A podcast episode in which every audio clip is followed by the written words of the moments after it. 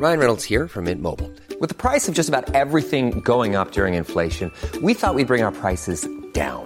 So to help us, we brought in a reverse auctioneer, which is apparently a thing. Mint Mobile unlimited premium wireless. Ready to get 30, 30, bit to get 30, bit to get 20, 20, 20, bit to get 20, 20, bit to get 15, 15, 15, 15 just 15 bucks a month. So, Give it a try at mintmobile.com slash switch. $45 upfront for three months plus taxes and fees. Promo for new customers for limited time. Unlimited more than 40 gigabytes per month. Slows. Full terms at mintmobile.com.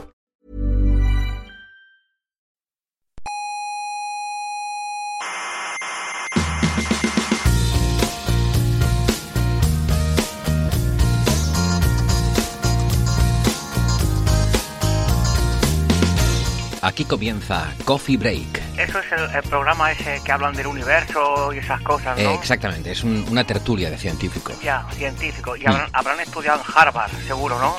Bueno, hay de todo. Ya. Algunos en Canarias, otros en Madrid, en Barcelona también. Ya, y, tendrán muchos másters de, de Bueno, esos. a ver, ya, ya sé por dónde va, pero no. Másters, cursos, cre- No, no, créditos. No, no, no, no, que, ¿eh? que sus títulos son de verdad, ¿eh? con Ah. exámenes, con trabajos.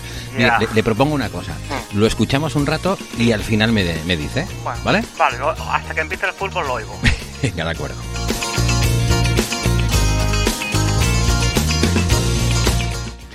Saludos criaturas de la Galactópolis, Eh, bienvenidas a Coffee Break, Señal y Ruido, la tertulia sobre la actualidad de la ciencia. Y bueno, tan de actualidad que a veces hasta nos adelantamos, nos pasamos de frenada. Justo la semana pasada teníamos ese debate sobre el tema del acoso sexual, eh, lo que suponen ciertas conductas en el ámbito laboral, cuando hay de por medio una relación jerárquica, hablábamos de todos estos temas. Y mira, ¿quién iba a pensar que unos días más tarde iba a ser el tema de conversación, por lo menos en España, pero creo que también en buena parte de la galaxia? Y esto es lo típico que por ahí algunos dirán que si es brujería, no sé qué. Nosotros no, porque esto es un programa de ciencia. Nosotros decimos violaciones de la causalidad, que ustedes pensarán que es lo mismo, pero suena mucho más científico.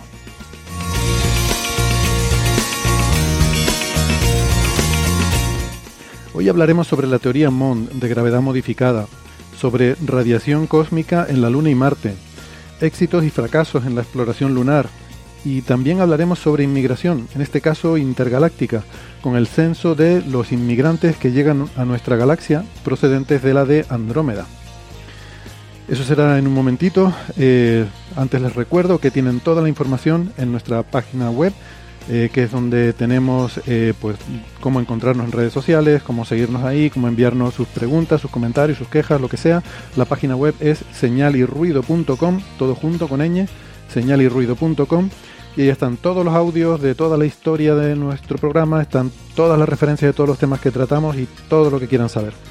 También les recuerdo que si les apetece eh, invitarnos a un café, a un almuerzo, les apetece apoyarnos, eh, tenemos cuenta en Patreon y también en PayPal. Estamos eh, con la dirección podcastcoffeebreak.gmail.com.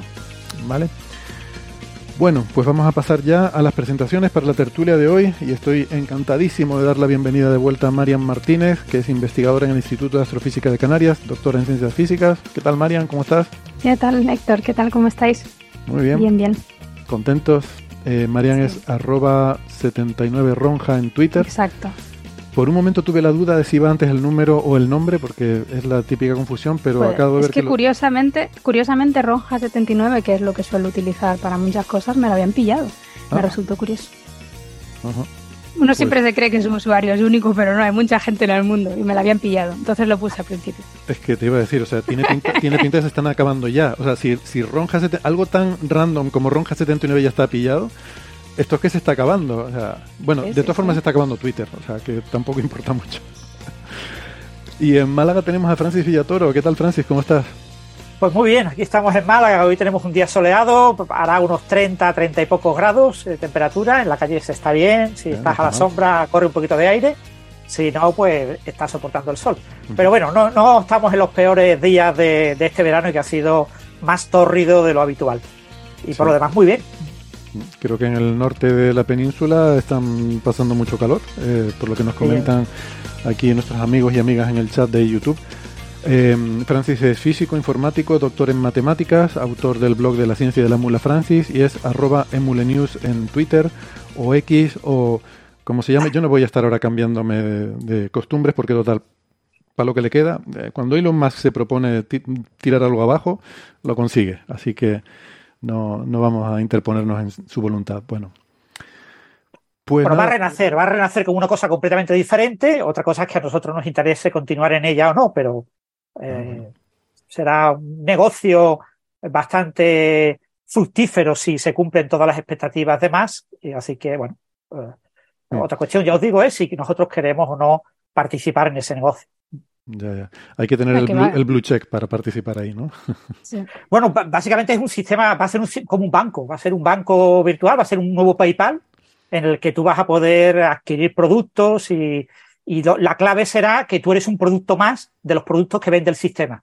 Mm. Entonces la cuestión es si tú querrás aceptar, eh, contribuir como producto eh, a esta nueva red X, eh, sabiendo que vas a tener acceso a muchos productos y que básicamente lo que te van a pedir es gastar dinero por todos lados, porque es lo que hacen Amazon, lo que hacen este tipo de, sistemas basados en una nueva moneda virtual, un, unos mecanismos de pago completamente diferentes. O sea, todas las chorradas que tenía en la cabeza y los más de los últimos 10 años, pues la quiere toda instanciar en X. A ver mm. si tiene suerte y le sale bien. Y, quiere imitar, pues, el equivalente a Twitter, Wayback, Wayback, o que hay en China, que es muy útil y está funcionando muy bien. La gente, la gente tiene su cuenta bancaria en ese sistema. Es decir, ese sistema es como un banco. Entonces, eso es lo que quiere hacer con Twitter eh, y los más. Entonces, ¿Estaremos dispuestos nosotros a hacer eso? Pues quizás sí, quizás no. Bueno, la verdad que las dinámicas sociales son extrañas, ¿no? Una cosa que nos ha demostrado esto de las redes sociales es que al final el éxito de una red social es que la gente vaya a ella y con las que hemos visto aparecer y desaparecer a lo largo de los años, eh, no parece que eso esté correlacionado con nada en absoluto. Eh, entonces, no, no, sé qué. Yo creo que nadie sabe qué es lo que tiene. Lo que, esto debe ser como lo de las tormentas, ¿no? El, eh, cuando en, eh, como que son sistemas tan altamente no lineales que se vuelven impredecibles totalmente. Em, en fin, bueno, mm, cosas eh, que no eran tan impredecibles, al parecer, em, ha sido el, eh, el fracaso de la, de la, misión Luna 25, que la sonda lunar rusa de la Agencia Espacial Roscosmos, que se estrelló, em, se estrelló en la Luna y bueno, como siempre con estas cosas les recomendamos acudir y, a quien tenga interés realmente en profundizar eh, al blog de Daniel Marín y tirar de las referencias de ahí. Ya saben que Daniel Marín es eh, Eureka Blog y que mm, es pues uno de nuestros grandes expertos ¿no? en, todos estos temas de astronáutica. Eh, bueno, también hay grandes divulgadores, como no me quiero olvidar de Pedro León, sondas espaciales y otros, ¿no? que, que hacen una labor estupenda. Entonces, bueno, mm, Francis, creo que tú recomendabas, ¿no? El, blog de Daniel Marín eh, empieza la, primera frase eh, diciendo literalmente, dice, finalmente, y para sorpresa de pocos, Roscosmos no lo ha logrado. Eh, Exactamente. Muy... Muy es que claro, que estaba esa, esa terrible competencia que había entre los rusos y los chinos por ver quién era el primero que se colocaba lo más cerca posible del polo sur lunar ninguno de los dos iba a estar al Polo Sur. Pero bueno, por lo menos lo que sería el equivalente al Ártico de la Tierra. Creo que estás diciendo de la India. La competencia la India, perdón, la India. ¿Qué dicho? dijiste China. Que bueno, que es ah, otra competencia. No, Rusia y, India. Estaban ahí compitiendo y, entonces todo el mundo decía, todas las apuestas están que lo va a lograr Rusia, Rusia ser el primero mm. y, y, la India pues se va a quedar con el premio de consolación. Y fíjate, la gran sorpresa es que eh, en una maniobra que a priori era una chorrada como, como una casa, porque era encender los motores, estaba en una órbita más o menos circular de unos 100 kilómetros de la superficie de la Luna y tenía que pasar a una órbita elíptica en la que en el sitio de menor altura estaría como unos 8 kilómetros. 18 kilómetros, creo. O 18, perdón, 18 kilómetros. Y entonces en esa maniobra para hacer eso, pues en lugar de encender el motor durante 84 segundos, pues lo encendieron un poquito más, 127 segundos. ¿Y qué hizo la sonda? Pues en lugar de situarse en ese punto, pues fue directa a la superficie a, estrellarse. Mm. Sí, esto tiene varias implicaciones, ¿no? Como dice Francis, está el tema de estas alianzas internacionales o competencias, eh, alianzas para competencias, porque realmente empezaron, eh, de hecho, el, de la que hablaremos luego, ¿no? La Chandrayaan, la Chandrayaan, no, sé cómo se pronuncia, la, la India, ¿no? La, misión india. La Chandra, la Chandra. La Chandra, ¿vale? Chandra em, era inicialmente había surgido como una colaboración con Rusia, pero bueno, luego fueron eh, teniendo divergencias y, decidieron separarse, ¿no? Y la India siguió su propio camino. Pero bueno, ahora, ahora hablaremos de, de la parte de la India, que, que es la, la, historia de éxito. Aquí el, la historia de fracaso, no sé, yo sin entender mucho de esto, para mí sí fue sorprendente porque, mm. eh, a ver, era aterrizar en la Luna, ¿vale? Eh, un, o sea, una misión no tripulada para aterrizar en la Luna, siendo una potencia espacial como Rusia, pues uno pensaría que no debería ser tan difícil, pero claro, es que no somos conscientes cuando pensamos en Rusia como potencia espacial estamos tenemos en mente la Unión Soviética, pero es que Rusia no es la Unión Soviética. Eh, y, hace mucho tiempo. Rusia es otra cosa, que no es la Unión Soviética. Eso hay que asumirlo de entrada.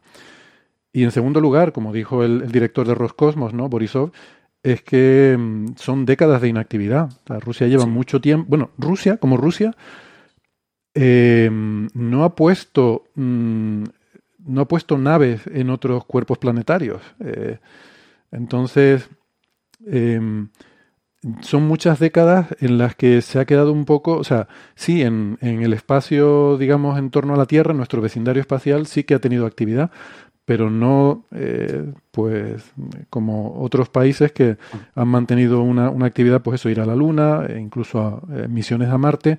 Rusia no ha sí que ha tenido colaboraciones con otras agencias espaciales no por ejemplo eh, participaba en ExoMars como socio de la ESA pero no como un agente de liderazgo no con una misión propia liderada por la propia Roscosmos em, y esto supongo que es lo que se ha dejado notar aquí que tú puedes tener toda una historia previa pero si te has olvidado de ese conocimiento previo, ya no tienes esa gente, ¿no? Eh, han tenido forma, el, error en este caso ha sido una, cosa como tan chorra, no se sabe realmente. Habrá un responsable, yo qué sé. Eh, habrá un ordenador mal programado, habrá una persona que no tocó el botón en el tiempo suficiente, eh, habrá algo, un responsable último, pero este error es un error súper, eh, entre comillas, idiota.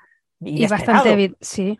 Porque era una tontería, era una maniobra súper normal, sin ningún tipo de riesgo, que no tiene nada que ver con alunizaje, no tiene nada que ver. Una cosa súper sencillita que Rusia controla, porque lo ha hecho en, en, otras circunstancias muchísimas veces, este tipo de maniobras, y aparentemente que sepamos nunca ha cometido un error tan grave.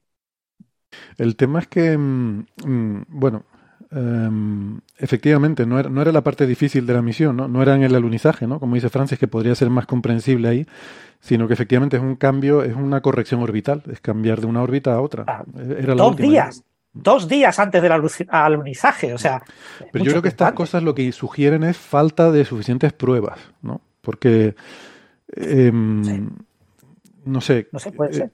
Sí, es que no, hasta, que no, hasta que no haya un informe oficial, por lo que contaba Daniel Marín en su blog, no, no ponía los detalles, no se sabía mm. realmente qué había ocurrido.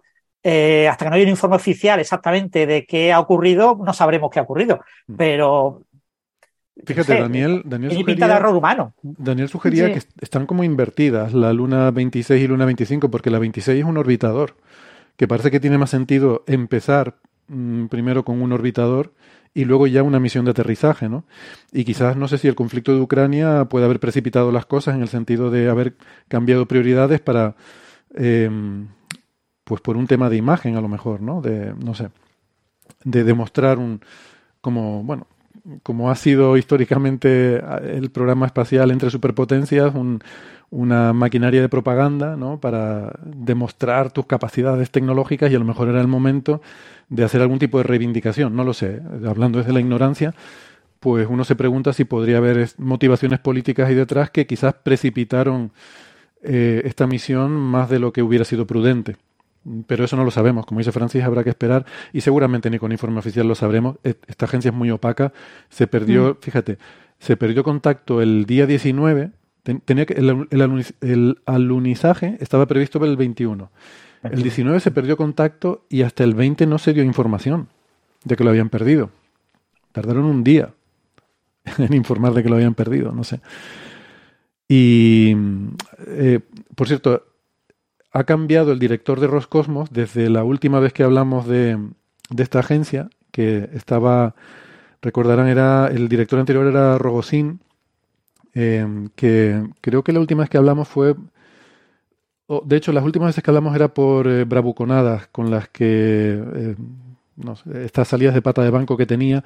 Creo que la última vez que hablamos fue cuando dijo aquello de que iban a dejar caer la Estación Espacial Internacional o que podían dejar caer la Estación Espacial Internacional, eh, que qué iba a ser el mundo si de repente caían del cielo 500 toneladas sobre cualquier sitio, que son cosas que pueden pasar. Em, entonces, bueno, este es un personaje muy curioso, muy siniestro, muy cercano a Putin, que de hecho por eso lo puso ahí. Y, y ya no está. En, el verano pasado fue reemplazado. em, por aquella época eh, se, se descolgaba con declaraciones además muy explosivas sobre Ucrania. Eh, decía cosas como que había que destruir Ucrania, o sea que Rusia no podía vivir en libertad mientras Ucrania existiera, cosas así, ¿no? Y mm, debe, tener mucho interés en ese tema porque mm, lo, lo reemplazaron en, en la dirección de Roscosmos y creo que no tiene un cargo oficial en el gobierno de Putin, pero es- estuvo o ha estado ejerciendo como asesor militar. O sea, se ve que estas personas que valen para todo. O sea, lo mismo te pongo aquí a mandar cohetes al espacio que a dirigir una invasión de, otro país, ¿no? Pero oficialmente no tiene ese cargo, pero, pero ha estado actuando como tal y de hecho en diciembre eh, fue, resultó herido en un ataque eh, cuando estaba en una reunión de estas de altos mandos militares en, en el Donetsk. Eh, y se ve que debieron enterarse de que estaba por allí y hubo un, ataque y bueno, quedó mm, eh, con heridas considerables, ¿no? De hecho, le, le quedó metralla, le quedaron fragmentos de metralla en el cuerpo, en la espalda y tal, que, que decía él que se le iban a quedar ahí para toda la vida como recuerdo porque no, no se la podían quitar o no era seguro quitársela y vamos, que, que la cosa... Y por cierto, ahora que estamos hablando de todas estas historias, parece que a Rusia se le caen las cosas con, con mucha facilidad, ¿no? Porque estamos también con el avión de donde iba este el, el jefe de Wagner, ¿no? Este Prigozhin también, que, que también se cayó, no se sabe muy bien cómo ni por qué, ya nos iremos enterando, no sé si habrá informe oficial, como decía Francis, pero pero bueno, a lo mejor lo que pasó con la Luna 25 es una justificación de Putin de decir, mira, no, nosotros no fuimos, son cosas que pasan. O sea, Exacto. ¿Qué pasa? nosotros se caen cosas, se estrellan, ¿no? Sí. Así que la, la actualidad rusa está, está muy, muy estrellada. Bueno, yo, yo quiero decir que a pesar de todo esto, porque luego me, me dan por todos lados, eh, quiero confesar mi- que soy muy prorruso, ¿eh? porque luego la gente me dice, no, no, yo tengo amigos rusos, me, me encanta, eh, además siempre he dicho que el himno nacional, tanto el soviético como luego el ruso, que es la misma música con distinta letra, me parece de las músicas más bonitas del mundo y tengo grandes amigos, eh, eh, bueno, que son rusos de origen. Eh, lo que soy es anti-Putin, lo siento, me, parece que es un régimen tiránico y dictatorial, aunque tenga elecciones cada cierto tiempo, pero bueno, no sé, las elecciones son una condición necesaria, pero no suficiente para la democracia, ¿no? Y a mí me parece que ese régimen dista bastante de ser un régimen democrático y mm, sí, admito que tengo ciertas reticencias en ese sentido, pero no soy para nada antirruso. O sea, yo eh, siempre he dicho que hay que separar los pueblos de sus dirigentes y de las y de las acciones que tomen. Y en esto en particular, al fin y al cabo, no deja de ser ciencia. O sea, yo no me alegro de que se haya estrellado esta sonda, que parece también que hay cierta Mm. discusión en redes sociales, ¿no? De gente que me parece que es una pena, porque esto al fin y al cabo son cosas que contribuyen al avance del conocimiento por las razones que sean. Igual que lo fue en su momento la, el programa Apolo y toda la carrera espacial, pero bueno, fue, una, fue un espaldarazo importante a la exploración espacial, aunque fuera por los motivos que fuera. Pero, pero bueno, oye, para una vez que juega a nuestro favor la, el- la política y los intereses eh, geo- geopolíticos y tal, pues bueno, aprovechémoslo, ¿no? O sea, que, que no, que no me alegro que se haya caído, es lo que quería decir, perdón. Bueno, pero e- eran dos noticias, una mala y una buena. Hemos hablado de la mala, habrá que hablar de la noticia buena. espera, ¿no? espera, de la mala quiero decir otra cosa también. Eh, ojo con el plutonio. El plutonio 238 que llevaba, bueno, ojo, a ver, tampoco quiero, no pasa nada, ¿vale? Pero mm, es una derivada de, esta, claro, es una derivada de todo esto. Hay una capsulita de plutonio 238 que ha caído en la Luna, está y además no sabemos dónde, porque sabemos dónde estaba pensado ser el alunizaje, pero no sabemos dónde se ha estrellado la sonda. Ahora habrá que buscarla. Y pues por ahí hay plutonio 238, un- una pequeña cantidad que, se usa porque la noche lunar es muy muy fría, entonces el, el- aterrizador que que llevaba, pues eh, para mantener el, el, calor se usa y, y, para producir energía se usa este pequeño, un pequeño generador de radioisótopo, ¿no? Entonces, bueno, ese es un, un, tema también interesante, incluso, no sé, a lo mejor, como en las películas, valdría la pena algún tipo de misión de recuperación, porque eso debe ser muy valioso. Eh, a saber dónde habrá caído, pero sí, sí es un sitio No, pero por, por, por, ahora, por ahora es infinitamente más caro eh, ir a rescatarlo y recuperarlo, eh, fabricarlo en un reactor nuclear en el que se pueda hacer. Sí, eso es cierto. Bueno, eh, aclaro una cosa sobre esto, porque he visto a Daniel Marín comentando que eh, él ponía en el blog que lo, los restos de, de, la Luna 25 con su plutonio 238 han quedado esparcidos por la superficie de la Luna. Eh, luego vi que hubo cierta discusión sobre esto y Daniel ha aclarado que probablemente la cápsula de plutonio está intacta, porque están hechas para, sobre, para resistir impactos. Que él quería decir, se refería a que los restos de la sonda están esparcidos por la superficie sí. de la Luna, mmm, pero no probablemente el plutonio, ¿no? que, que, es, que probablemente esté en su cápsula intacto en algún sitio. Y bueno, la otra misión, la de la India, tenía que aterrizar, y, bueno, y de hecho aterrizó muy cerca de donde tenía que aterrizar la rusa. O sea, que si hubiera caído en su sitio, pues a lo mejor no estaba tan lejos para ir. Son 120 kilómetros.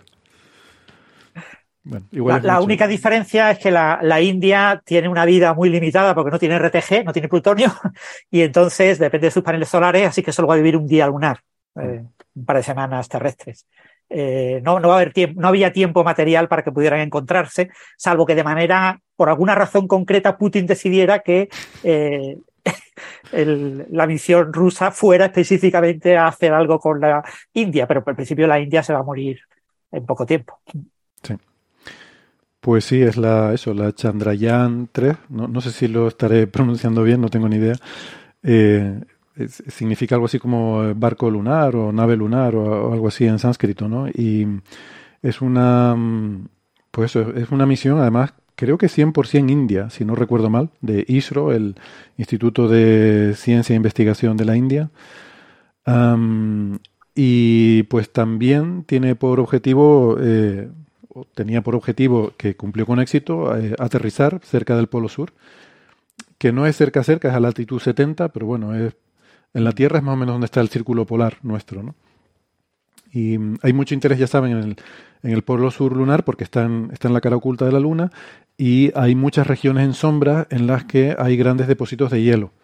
Entonces ese hielo puede servir como un recurso valioso para utilizar eh, en, en, misiones, bueno, tanto si fueran misiones humanas como también para producir combustible, de forma que se pueda luego despegar desde la Luna con combustible eh, generado allí in situ y no tenerte lo que traer tú desde la Tierra. Y eso sería muy útil.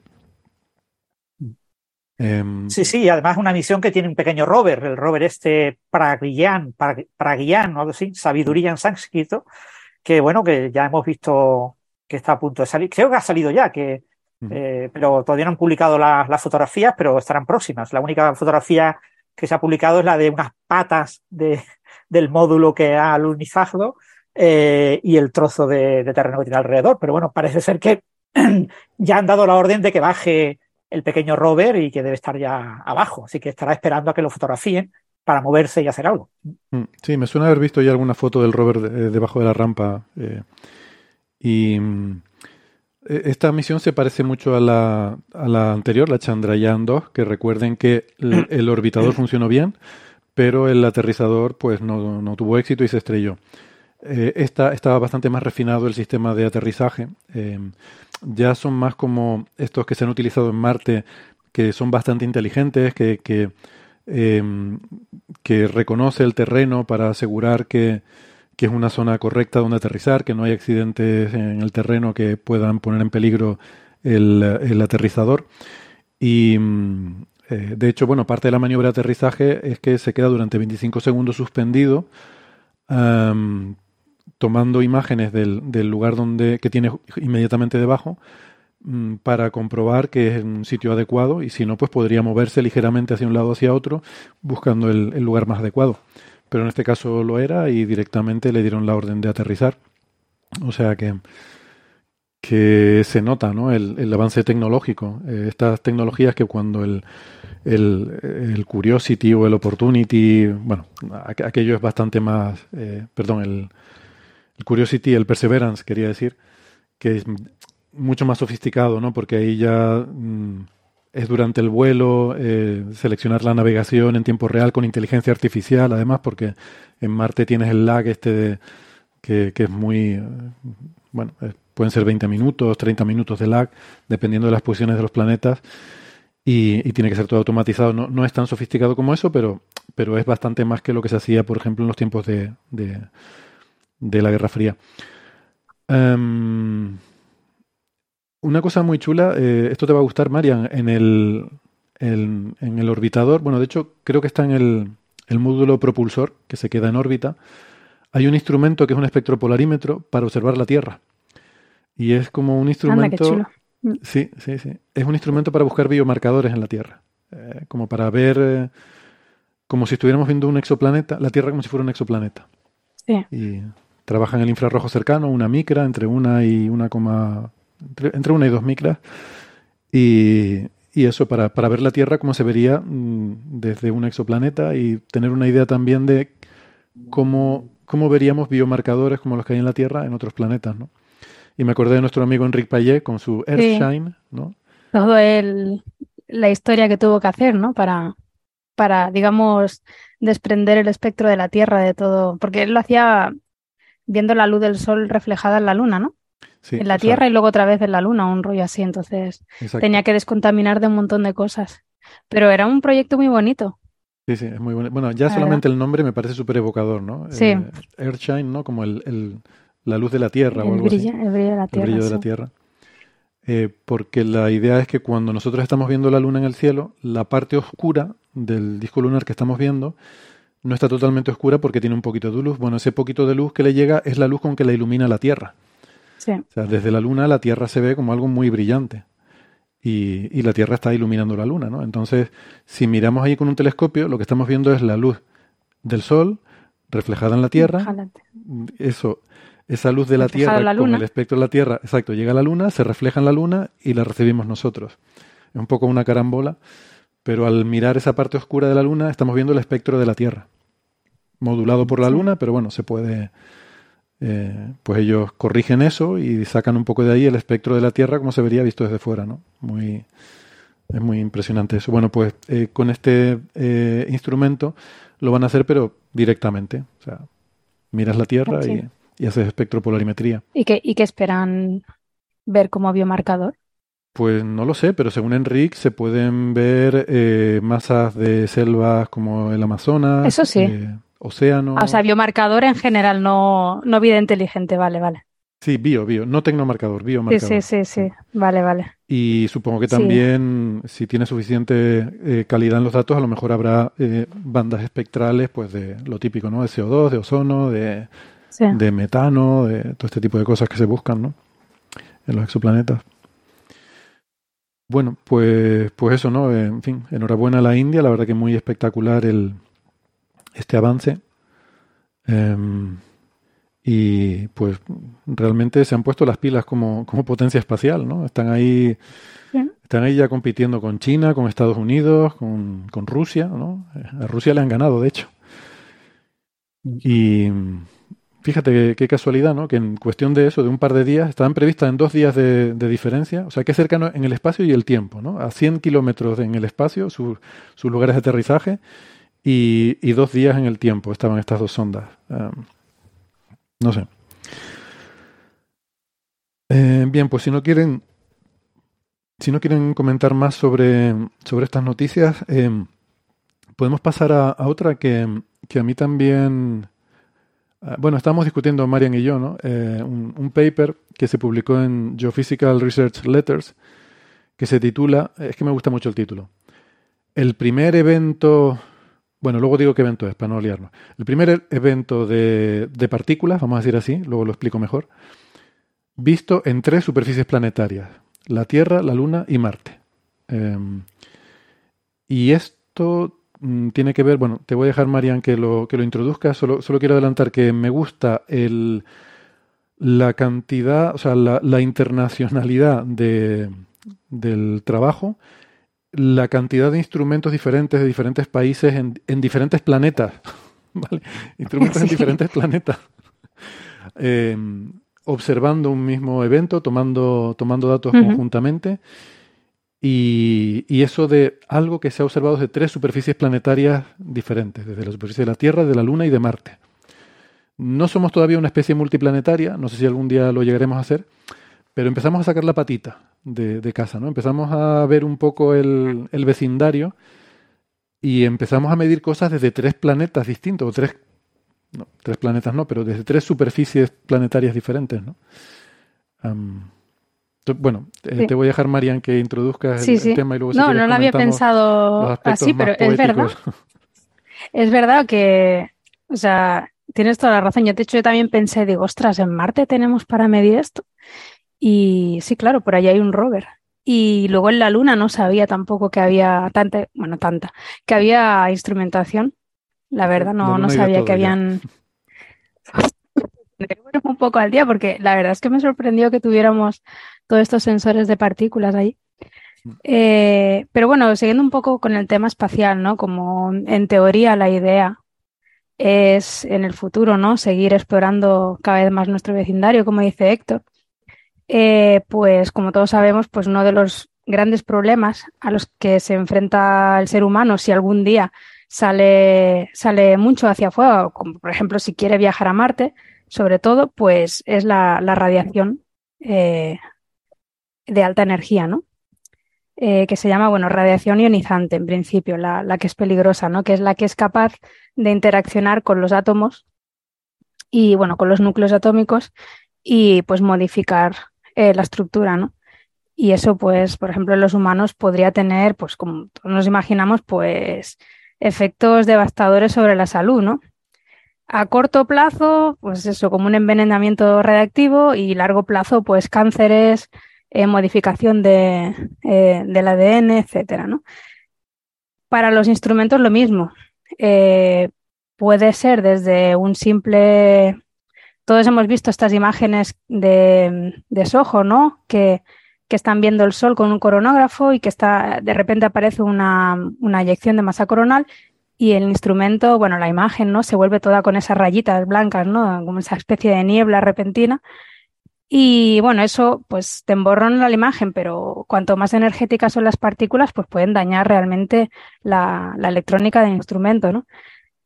Entonces, pues eso, si queremos ir fuera, aparte de hacerlo bien y no tener estos errores tan bobos, ¿no? Pues Encender los eh, tenemos del tiempo correcto, ni más ni menos. sí, es que a mí me ha alucinado, la verdad. Em, pues tenemos que protegernos de, de esas partículas que inevitablemente, pues el Sol manda de vez en cuando y de forma eh, totalmente, en principio, aleatoria y, e impredecible por ahora, ¿no? Hay una rama muy grande de la física solar que trata de entender eh, cómo se generan estas eyecciones de masa coronal para poder predecirlas, pero la verdad es que parecen ser fenómenos bastante difíciles de predecir. Si es bien que se, se conocen, ¿no? Se miran las regiones activas en el Sol y si ves una muy compleja dices, madre mía, esta tiene una probabilidad muy alta, ¿no? De tener una llamarada eh, y de acabar con una eyección de masa coronal pero no puedes probablemente predecir la intensidad de esa llamarada, si la eyección de masa coronal va a llegar a la Tierra o no, porque el camino desde el Sol a la Tierra se hace a través de las líneas del campo magnético de, del Sol, ¿no? Y bueno, pues no siempre va a estar dirigida, eh, el camino de, de, ese campo magnético va a llevar a la Tierra, etcétera. Eh, es un campo bastante complejo, es casi igual de complejo, yo diría, que la meteorología terrestre, porque es casi igual de impredecible, ¿no? Y, bueno, el artículo este, lo, lo, lo, chulo que tiene es que eh, hubo un, un, evento bastante energético con una llamarada de tipo X, que son las más energéticas que se pueden dar en el Sol. Esa llamarada tenía asociada una um, eyección de masa coronal, que es eso, pues es cuando el campo magnético de básicamente la corona se, se abre y, y, suelta pues un montón de, de material de la, de la atmósfera hacia eh, la heliosfera, ¿no? Eh, pues hubo una eyección de masa coronal que llegó a la Tierra. Eh, Mm, llegó obviamente también a la Luna, eso es bastante más fácil de que pase, pero lo que no es, tan fácil que pase es que además ese mismo evento llegara, me parece que un día después, pero no estoy del todo segura, eh, a Marte. Entonces, como decía Héctor, pues tenemos un evento solar que ha, digamos, perjudicado a tres, tres cuerpos del sistema solar. ¿Y por qué es interesante esto? Bueno, pues por lo que decía, por intentar predecir Em, para futuras misiones espaciales, por ejemplo a Marte, eh, si estas partículas van a ser dañinas o no. Eh, ¿Por qué? Bueno, pues porque las medimos en tierra y lo que se ha hecho ha sido testear los modelos que predicen cómo esas partículas que ya han llegado a la Tierra se siguen transportando hacia, hacia pues, los confines del, sistema solar. ¿no? Y, y, para testear esos modelos de propagación de estas partículas y de la cantidad de energía que llevan estas partículas, pues lo interesante es tener medidas más allá de la Tierra. Y en este caso, pues se tenía una medida que creo que la daba un instrumento en el rover de, mm, creo que medía neutrinos, me parece, ¿no? Neutrones. neutrones. Ah, vale, los neutrinos. Ah, vale, sí, sí, neutrones, sí, perdón. Em, entonces, pues nada, se, simplemente se compara la medida, digamos, de, in situ en Marte con la predicción teórica de, estos modelos desde el valor en la Tierra. Y bueno, pues como os podéis imaginar, pues en principio no encajaban demasiado. Básicamente se predecía a mitad o algo así de lo que realmente se medía. Y bueno, es un poco una forma de ir mejorando los modelos, ¿no? Eh, estos eventos imagino que no deben de ser muy comunes y por eso creo que es eh, debía ser relevante esta publicación, ¿no? Porque de hecho es una letter, ¿no? Porque, porque eso, porque eh, no se tiene la, posibilidad de testear tanto estos modelos. Sí, es que estos son los, eh, esto es lo que llaman Ground Level, Level Enhancement, ¿no? GLE, hay, una cierta literatura sobre esto.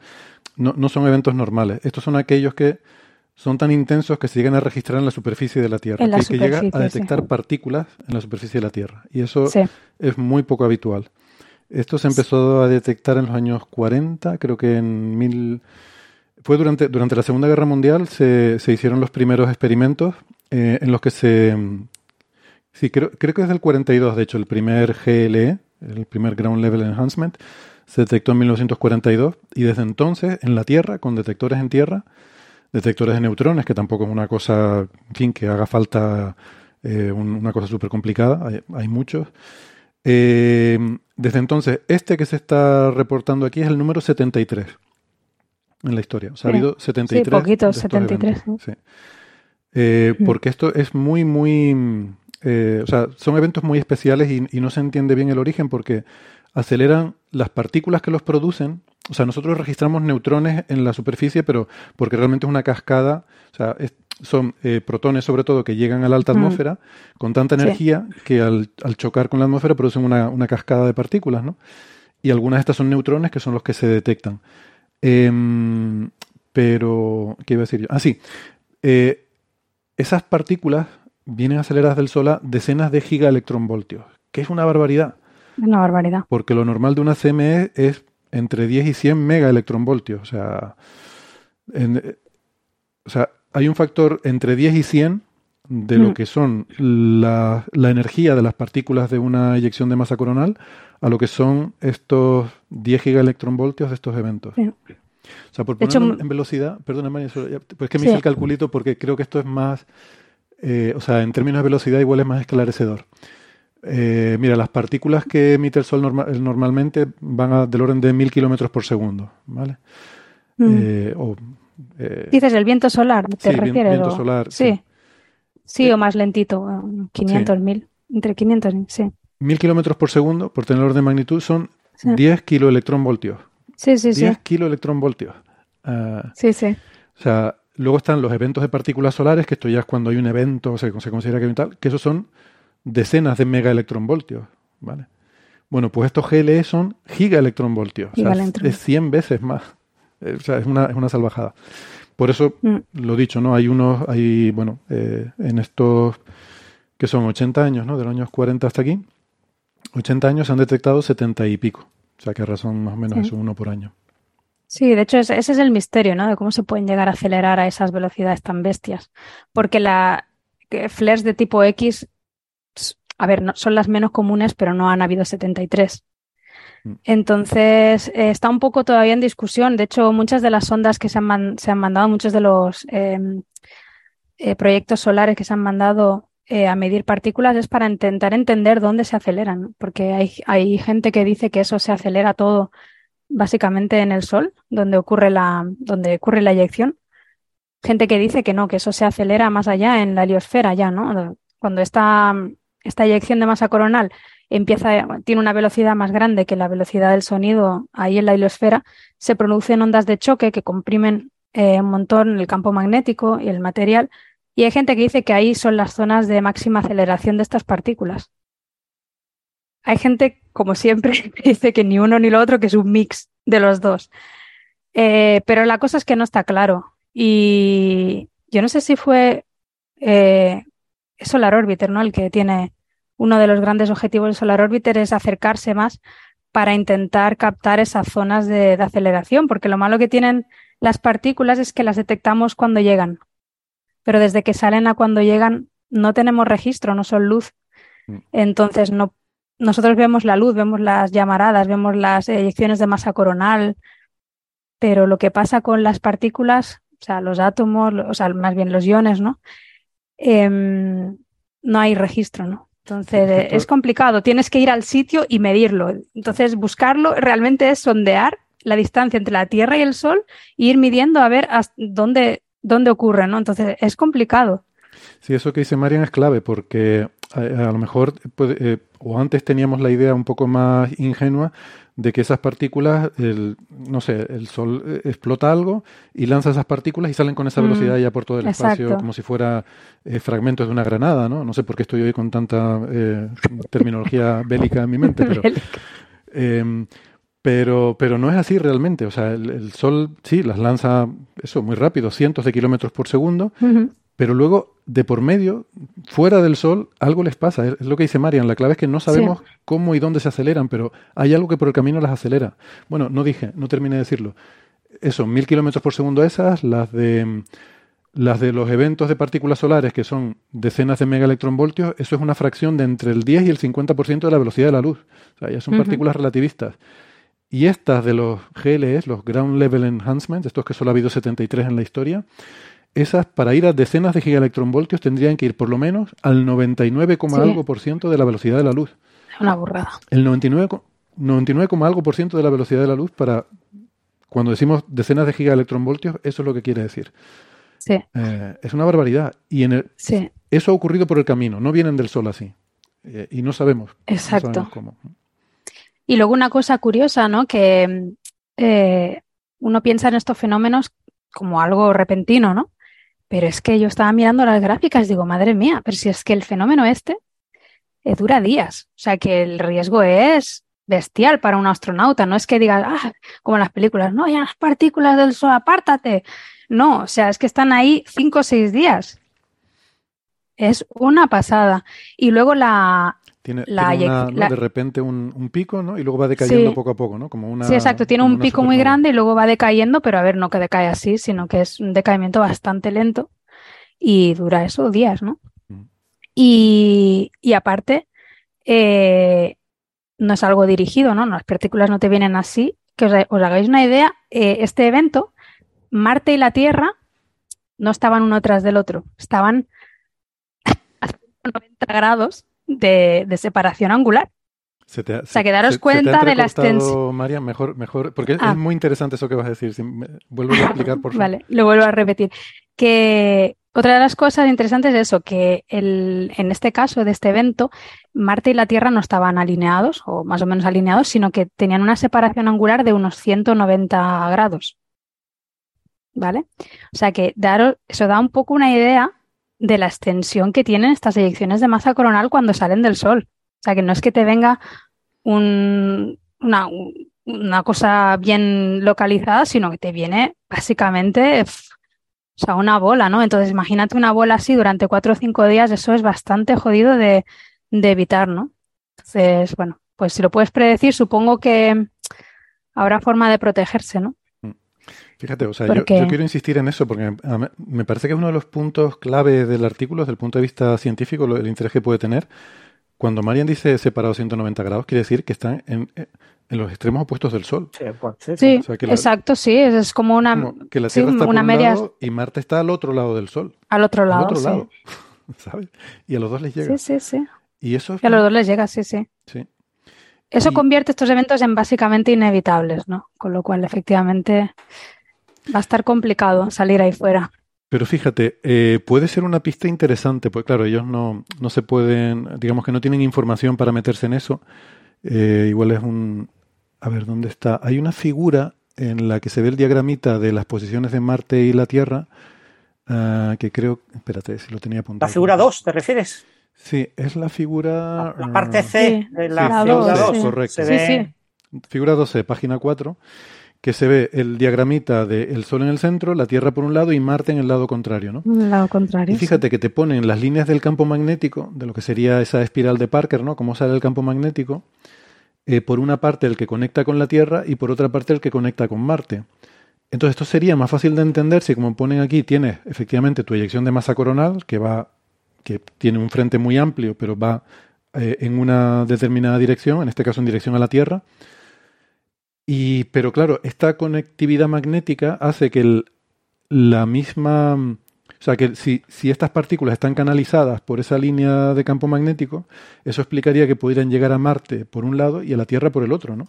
Me parece que podría estar apuntando ahí a un algún mecanismo sobre cómo el frente que provoca esa eyección de masa coronal puede excitar el, la aceleración de partículas a lo largo de estas líneas de campo. O sea, que lo, lo que decía Marian antes, que podría ser magnético el, el- Sí, sí, sí. el proceso que las acelera, ¿no? Y eso sería una pista interesante, yo creo, para todo esto. Sí, porque hay que, no hay que olvidar que estas, eh, estos eventos, o sea, estas eyecciones de masa coronal, no sé si lo dije antes, pero si no lo repito, no solo eh, envían los, la- los protones, los electrones eh, y toda la radiación, sino que además el campo magnético que había en la estructura que digamos que explotó se va también. O sea que tenemos campo magnético que está interaccionando con el de la heliosfera. O sea que es un sistema bastante, bastante complejo. Em, ¿Y, y estas espirales de Parker, se saben cuál es su origen dentro de la, de la, eh, cromosfera o fotosfera o no se sabe? Este es el campo, eh, el campo magnético global del Sol, el que todos pensamos como, como un dipolo eh, global, que simplemente, pues, por rozamiento, ¿no? O sea, digamos, al rotar el Sol se va como arrastrando y forma esta especie de espiral, ¿no? Ah. Imagínate algo saliendo radial del Sol y que lo empiezas a rotar y tiene, digamos, fricción, ¿no? Con, con la heliosfera, entonces se va como formando esta espiral, algo, algo así, ¿no? De- digamos, nos va, de hecho, nos, lo va frenando, se supone, al Sol, ¿no? El frenado magnético este que tienen las estrellas. sí. Sí, Eso es súper bonito. Y eso es probablemente la razón Sí. por la cual el interior rota muy rápido y Sí. la parte exterior, que es justamente la, la zona de convección donde está el campo magnético, esa zona gira más despacio. O sea, el Sol rota, la, zon- la, la capa exterior gira prácticamente como un sólido eh, con un periodo de unos 28 días, mm, pero donde termina la parte, digamos, donde está anclado el campo magnético, ahí de repente hay una transición muy rápida, casi una discontinuidad que se llama la Sí. tacoclina, y por debajo ya va rotando mucho más rápido. Y en el núcleo rota tres veces más rápido. Eh, o sea, si el exterior rota con un periodo de 28 días, el núcleo, pues creo que son 8 días o algo así, 8 o 9 días de, de periodo de rotación. Y, y- y una pregunta, para que esta espiral que surge del Sol, de los polos del campo magnético y alcanza a dos planetas que están en la eclíptica, ¿no? Eh, ¿Eso significa que los polos magnéticos del Sol están también situados en la eclíptica o que hay algún tipo de curvatura que va desde el norte y el sur y, y alcanza la, la eclíptica para poder alcanzar a esos planetas? No, no, los O sea, polos lo- están, los polos están por norte y polo sur. Lo que pasa es que tienes todas las componentes, eh, o sea, primero O sea, el polo magnético eh, coincide con el polo geográfico del Sol. más o menos, no Buena exactamente. pregunta, buena pre- Bueno, Marian ha estudiado Eh, eso bastante. Se cree, se cree que sí, pero hace poquito nosotros creímos ver que no. Pero la diferencia, bueno, no es poca. nosotros calculamos que podría llegar hasta los 40 grados de diferencia. 40 grados. 40 grados, tanto, Eh, sí. sí, sí, sí, podría llegar como máximo, pero, pero bueno, en eso una sí serie que- histórica. va, va, o- ¿Eh? En una serie en toda la serie de, en toda la serie de HMI, Ah, ok. Ah, curioso. sí. El problema es Eh. que los, los campos magnéticos em, aparecen sobre todo en la zona ecuatorial y, y además son más fáciles de observar por un, por un problema de, de, de cómo se, de cómo es la observación y la medida que, se hace usando polarización.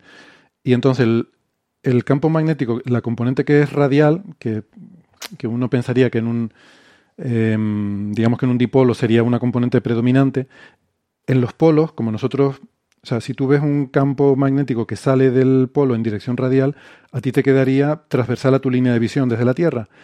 Y esa componente transversal es muy, muy difícil de medir. Entonces, Sí. es muy difícil de medir, aparte de lo difícil que es ver algo que está en los polos, por, simplemente por la proyección. Nosotros vemos, eh, sobre todo el Ecuador, muy, mm, muy fácilmente, ¿no? Lo vemos muy, muy nítidamente, pero los polos, de hecho, vemos un poquito porque está inclinado hacia nosotros, ¿no? Eh, pero entonces el otro polo no lo vemos porque está al otro lado, ¿no? Eh, digamos que en la cara oculta, hasta que damos la vuelta y entonces vemos. Es mucho más difícil medir campos magnéticos en los polos. Eh, y gente valiente como Marian se han pasado bastante tiempo intentando hacer medidas de eso, pero es más complicado. Mm. Pero el, el tema es que, o sea, visto a gran escala, eh, Marian, corrígeme, visto a gran escala, el, el- la configuración del campo magnético del Sol eh, va cambiando a lo largo del ciclo solar, Sí, de forma que en el mínimo es más como un dipolo, más como si fuera un Sí. imán con un polo norte y un polo sur. Y en el máximo es mucho más caótico, o sea, pierde esa componente dipolar y se convierte Se en- pierde. se pierde y básicamente es como si fueran muchos imanes alrededor del ecuador, cada región activa Ah, es como su propio Ah. dipolo. Entonces tienes un montón de imanes alrededor del ecuador. sí, gana un poco la componente toroidal de, del campo magnético, sí. Y entonces, claro, Sí, lo que sí, te queda sea- en el medio interplanetario es una especie como del promedio de todo eso cuando se ya se va mezclando y se va difundiendo.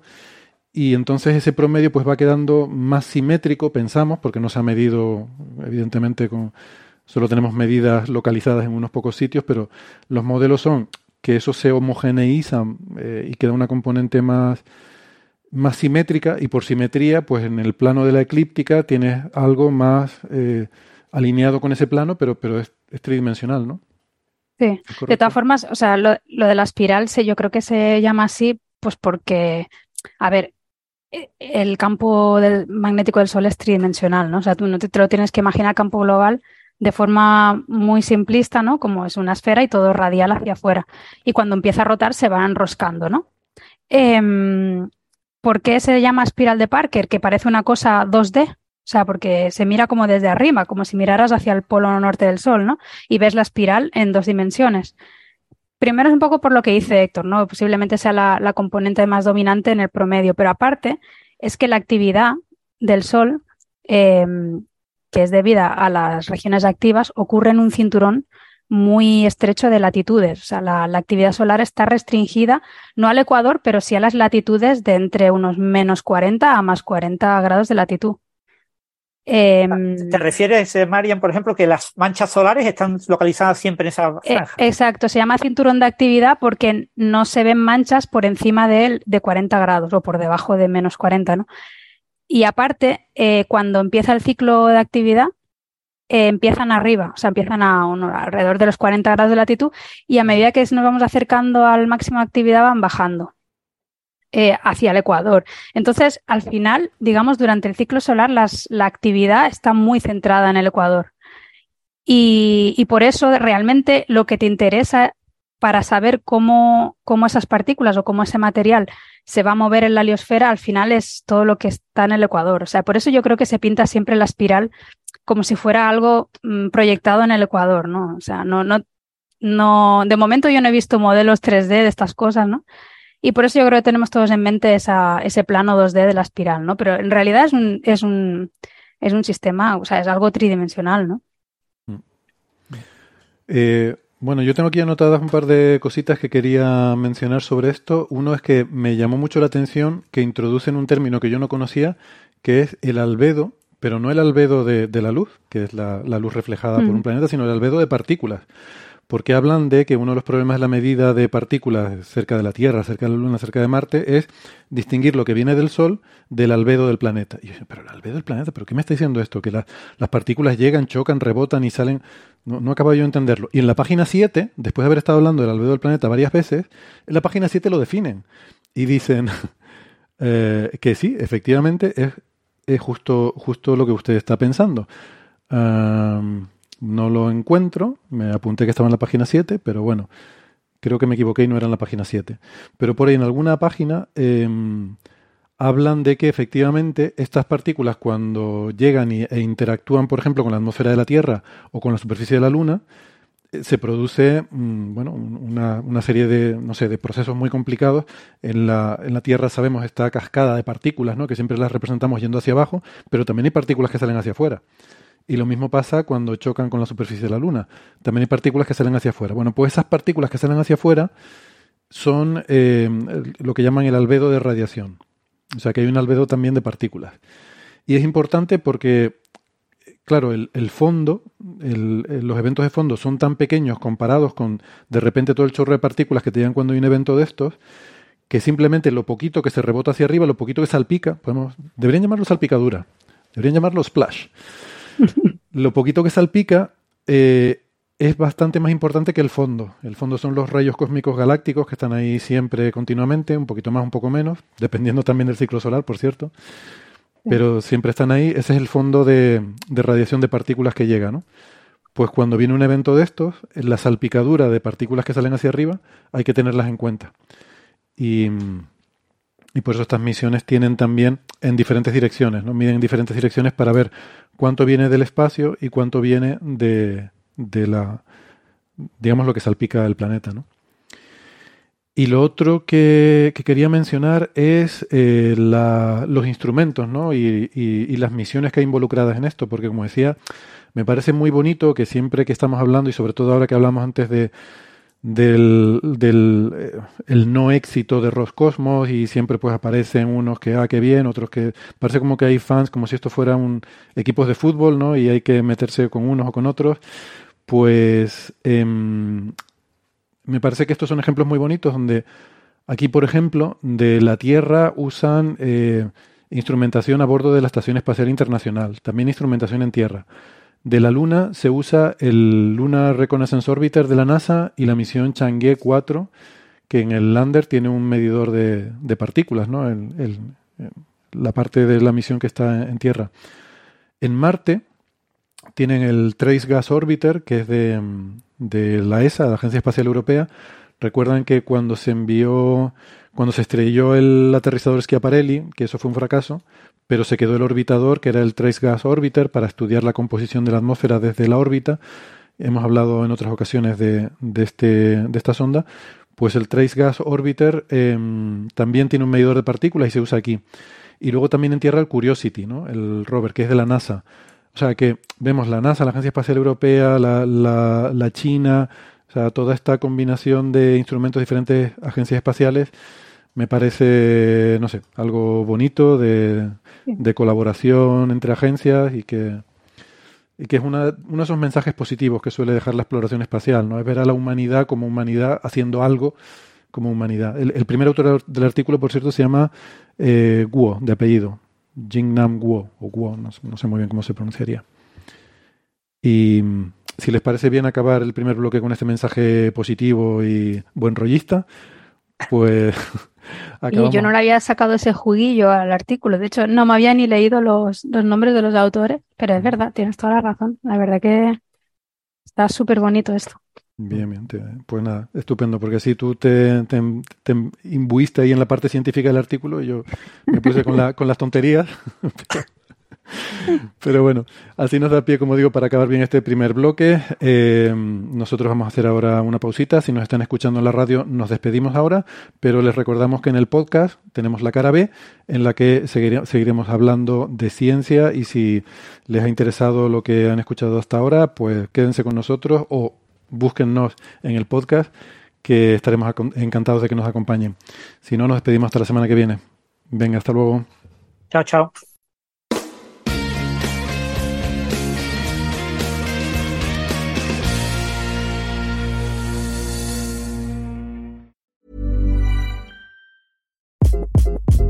Hi, this is Craig Robinson from Ways to Win, and support for this podcast comes from Invesco QQQ. Invesco QQQ is proud to sponsor this episode and even prouder to provide access to innovation for the last 25 years. Basketball has had innovations over the years too. We're seeing the game played in new ways every day. Learn more at Invesco.com slash QQQ. Let's rethink possibility. Invesco Distributors, Inc.